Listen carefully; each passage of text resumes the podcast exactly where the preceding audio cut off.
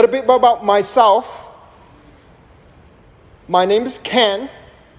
Last name is Yo. I was born and raised in Southeast Asia. Who have been to Southeast Asia? Raise your hand. Good. I was born in Malaysia. Who has been to Malaysia? Good. Are you from Malaysia? Okay. So I, I was born there.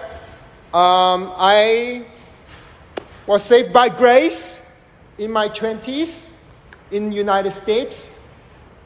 The Lord sent a beautiful lady from China to be my wife. Her name is Sarah. I have a 10 year old boy. His name is Isaac. I'm a preacher. I just moved to Dallas a year ago to continue my theological education in, in a, DTS or Dallas Theological Seminary. So I'm new in this city. This is like brand new to me, Texas. What I do when I get to a new city is I like to bring my family to visit interesting places. So last Thanksgiving, I brought my family to Fredericksburg to visit a museum. It's called the Pacific War Museum. Very interesting museum. Who has been there? Pacific War Museum? Nobody. Good. Okay, this is about a World War II museum. Okay, World War II. Now, do you know that three days from now, December 7 is the day that the Japanese attacked Pearl Harbor. Do you know that? 81 years ago.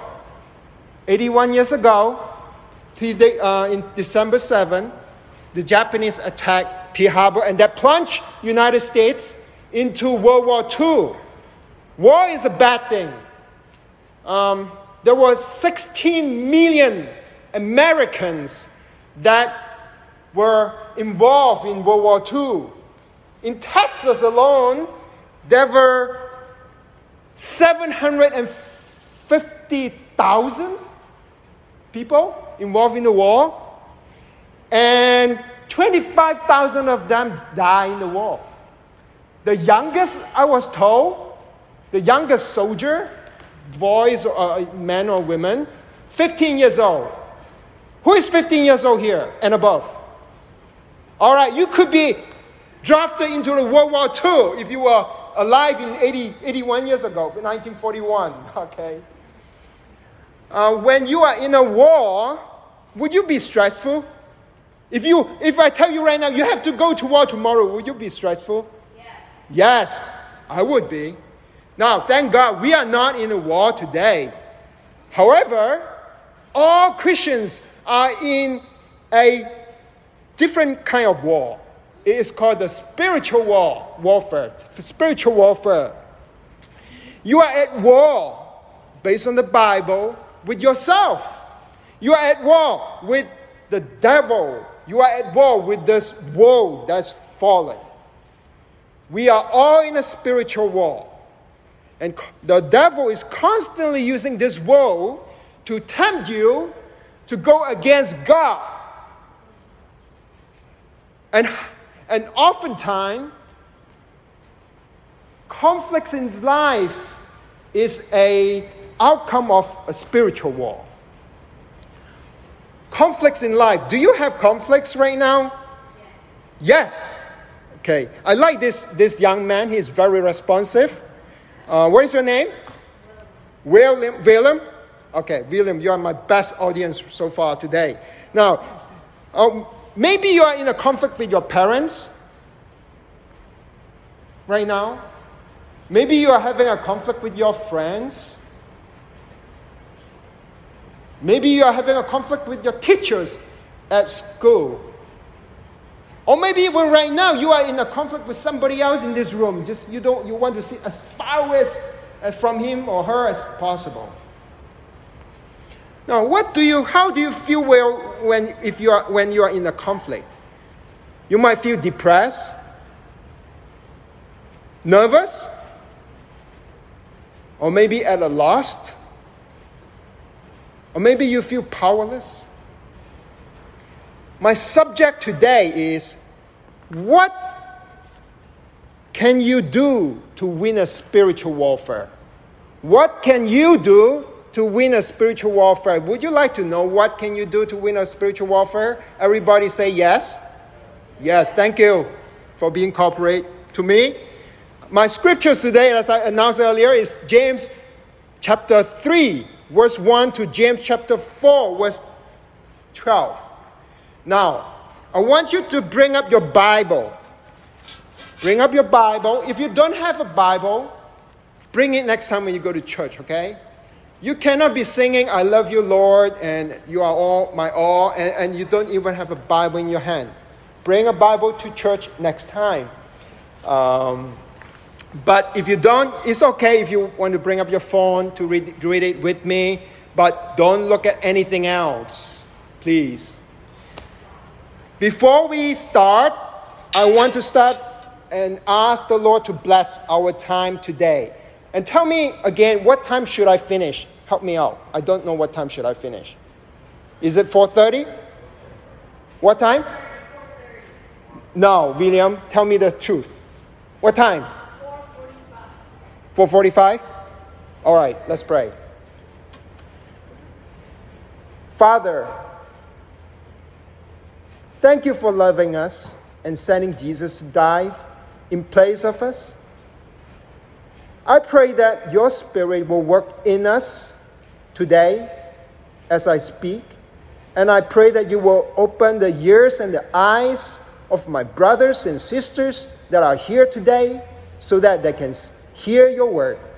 And, and I pray that you will speak to them today. In Jesus Christ's name, I pray. Amen. I have three points today. I want to talk about our problem, and I want to talk about the solution, and then I want to have a practical application, okay? So, problem, a solution, an application. So, what is the problem? What is the problem? Why are we in conflicts today? Now, there could be many reasons why we are in conflicts, but what James emphasized here is the one of the most frequent uh, reason why we are in conflicts. That is because of our tongue. So our problem is our tongues are destructive. Our tongue are destructive. Let's uh, look at James chapter 3, verse 2 with me and, and 3. I'm going to read it for you and 4, okay? For we all stumble in many ways, and if anyone does not stumble in what he says, he is a perfect man able also to bridle his whole body if he put his bits into the mouth of horses so that they obey us. We guide their whole bodies as well. Look at the ships also.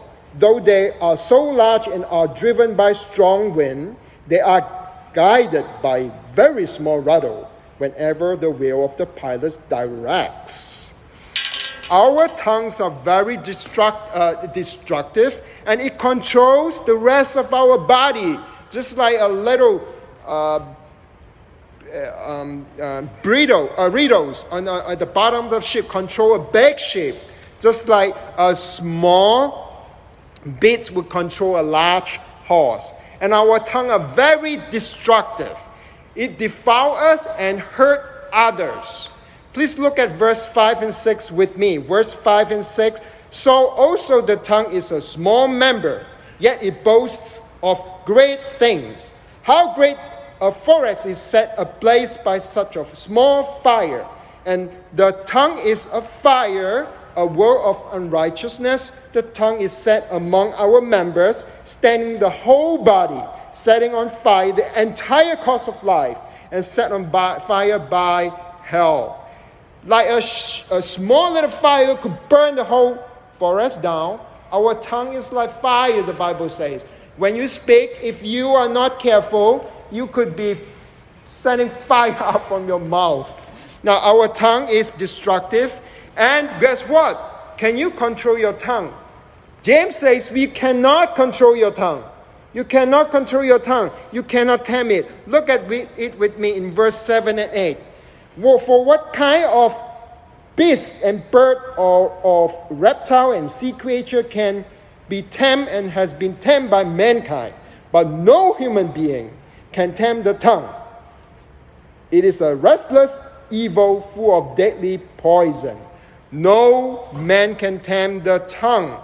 Our tongue is powerful, destructive, you cannot tame it. And our tongues reveals our hearts. Our tongues reveals our heart. Look at this with me, verse 11 and 12.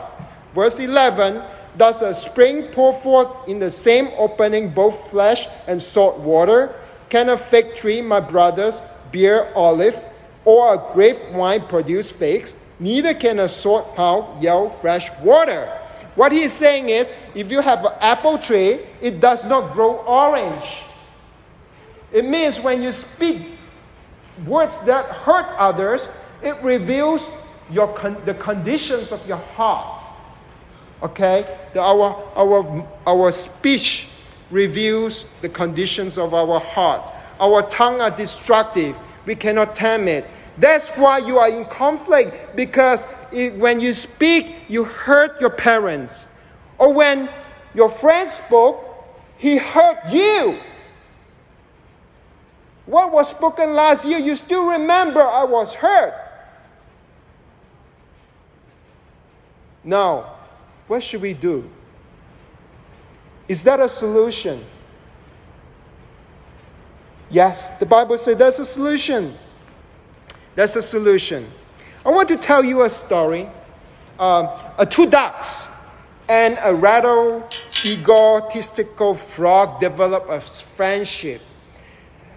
The, the, uh, the, the ponds that were, that were, were in were drying up. So the ducks knew they could fly to another pond. So, but they thought, what about our friend, little frog? So they thought about a solution. They put a stake on their bills, and the, the frog will grab on that stick and they fly off.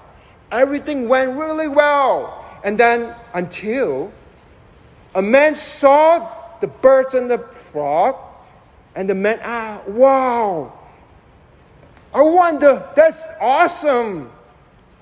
A clever idea. I wonder who thought of that. I did, said the frog.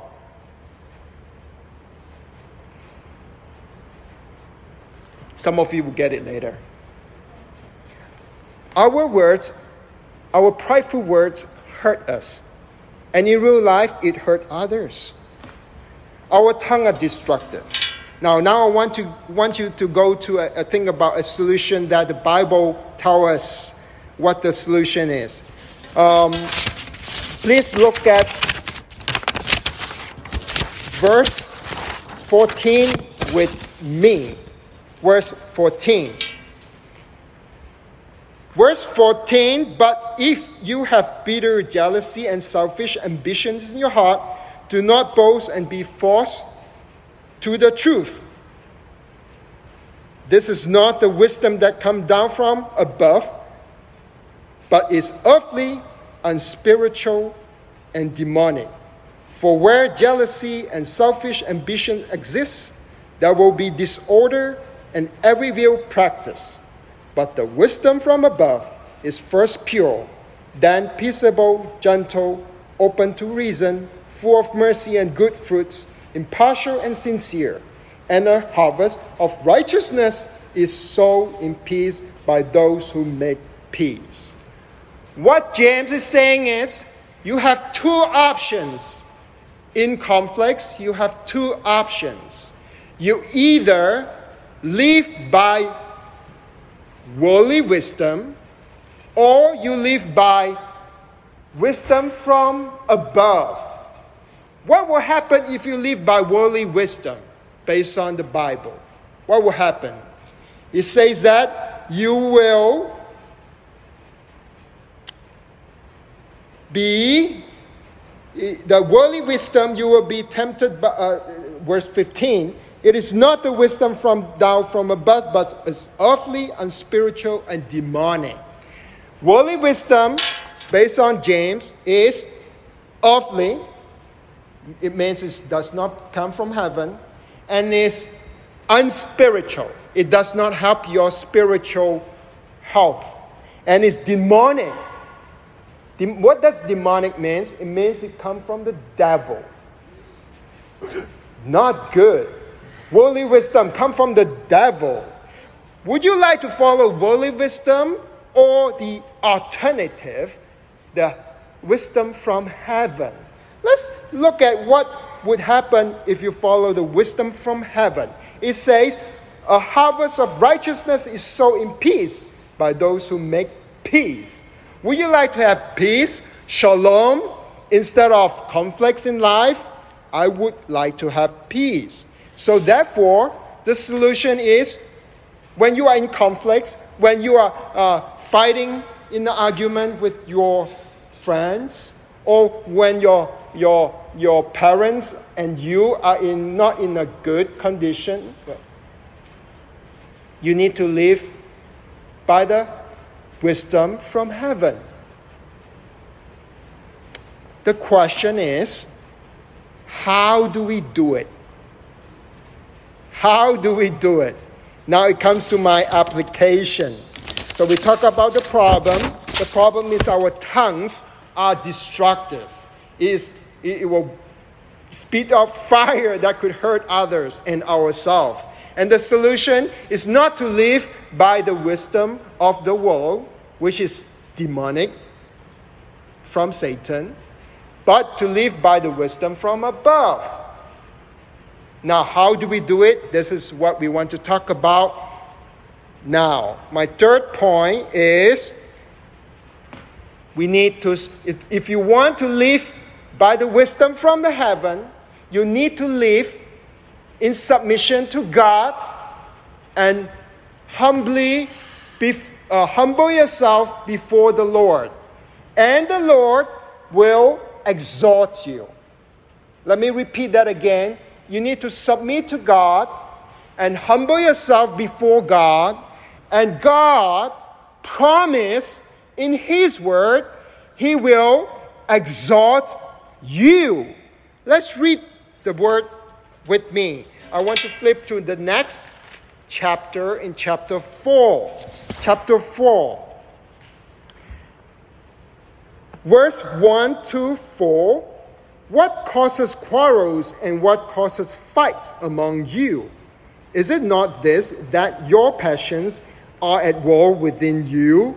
You desire and do not have, so you murder.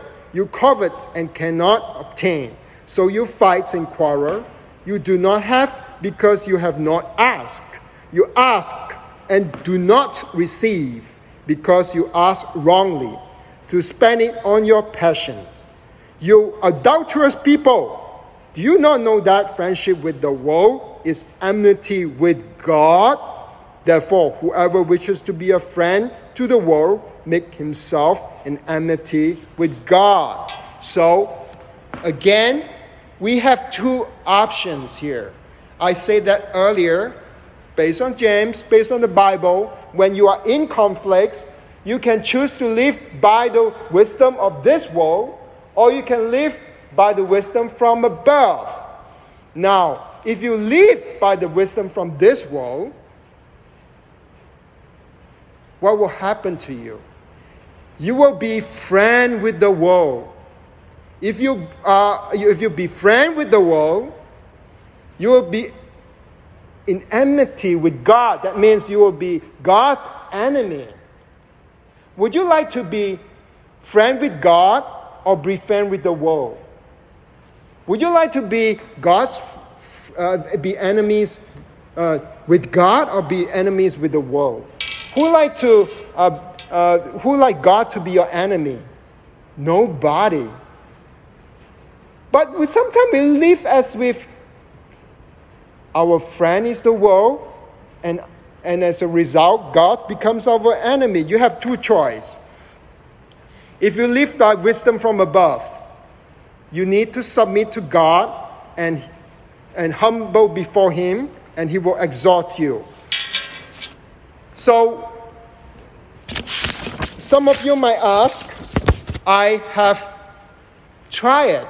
I have tried to humble myself before God and I, I try to follow what the Bible says, to, to obey my parents and to be nice with my friends, to love my friends, but I fail.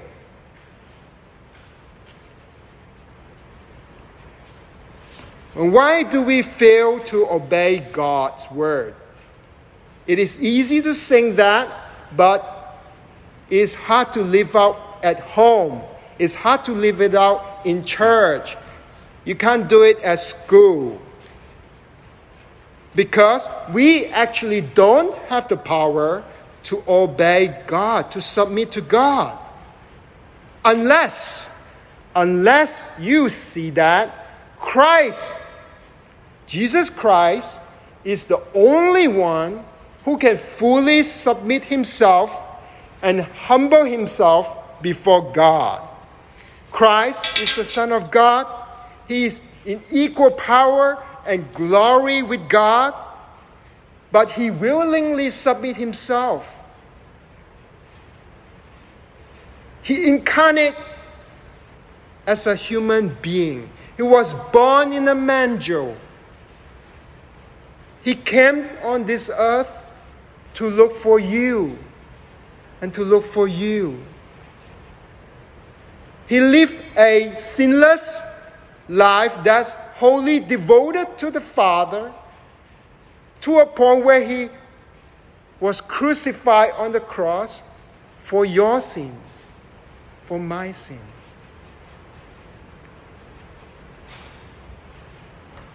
You see, your words are destructive. My words are destructive. But Christ's words are truth and he gives life. The solution to resolve conflict in life is to live by the wisdom from above. And guess what? Christ Jesus is the wisdom from above. Colossians chapter 2 verse 3 says, all the treasures, all the treasures of wisdom and knowledge are hidden in Christ. In 1 Corinthians chapter 1 verse 30 says, Christ Jesus become wisdom for us from God. You feel to fight with the world and the devil, but Christ has complete victory over the world and the devil and the tomb is empty. Christ has risen. Not only that, when you believe in Christ, if you believe in Christ, Christ lives in you. Now, I know many of you grew up in church, and probably most of you are Christians, but you will never know. What makes you a Christian is that is not that you are in church service. You might not have put your faith in Christ. Now, if you are a person that have not, I don't have a relationship with Christ, you just come here because your parents are here and you have no option, you can stay at home. You do not know that Jesus Christ died for you on the cross. He is speaking to you today. He wants to have a relationship with you. If you want to have a relationship with Christ, please come to talk to me or some of the leaders in the church after the service. But I believe most of you are already Christians. But you are living under the influence of the devil instead of Christ. You are living by the wisdom of the world instead of the wisdom from heaven. You spend more time on Instagram and Facebook and Snapchat more than the Bible. Most of you don't even have a Bible in your hand today. You cannot lie to me. And maybe you can lie to me, but you cannot lie to God.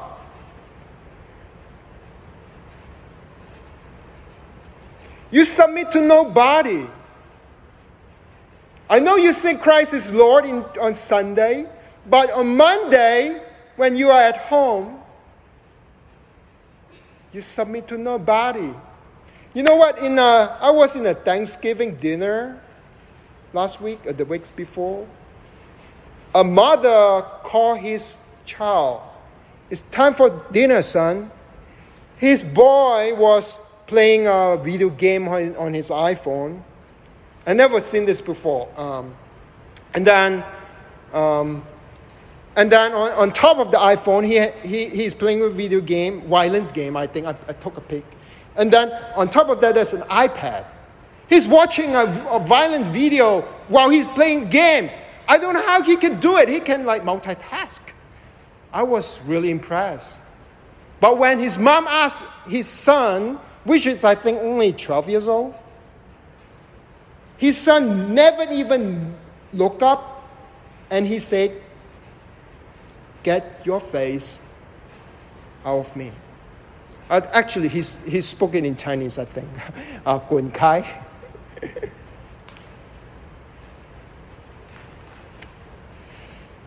young people, young people, listen to me. I, I want you to ask the Spirit to speak to you right now. Ask the Spirit to reveal to you the words that you have spoken that hurt your parents. And maybe, maybe there are words that are spoken by others that hurt you.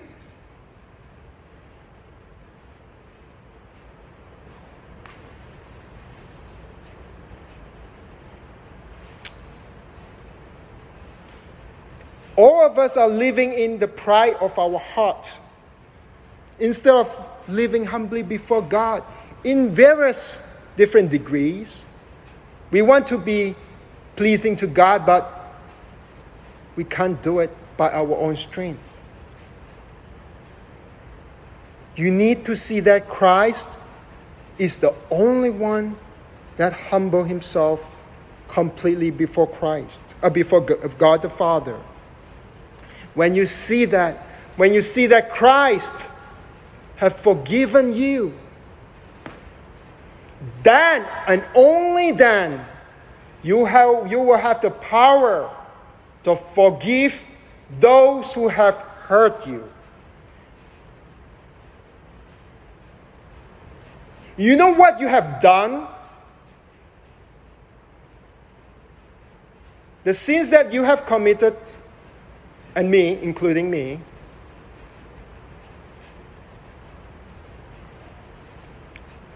make us worthy of destructions forever separation with God.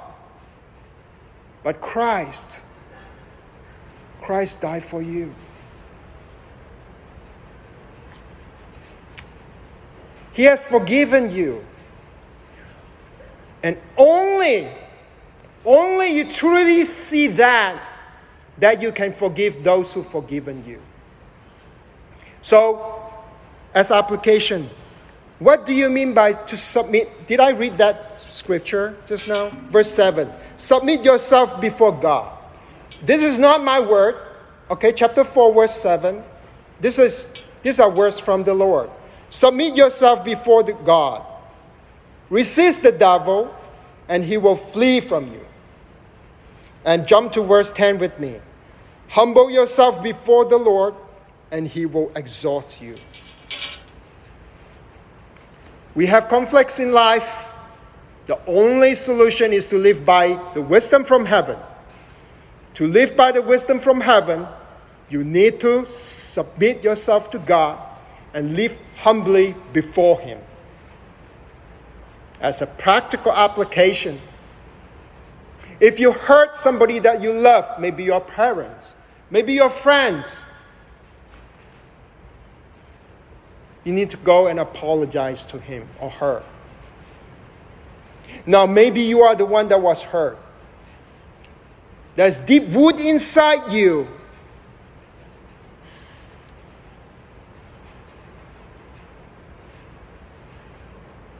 You need to submit to God. And just like what Jesus did to you, He forgiven you, you need to forgive the person. Submit yourself to God and humbly live before Him. He will exalt you. May the Lord bless His word. Let me pray. O Holy Spirit, I pray that your word will speak into the hearts of my brothers and sisters here today, for those who are hurt by others, maybe even by their parents and their loved ones. I pray that you will work in their heart so that they would forgive them, for, that will forgive those who hurt them.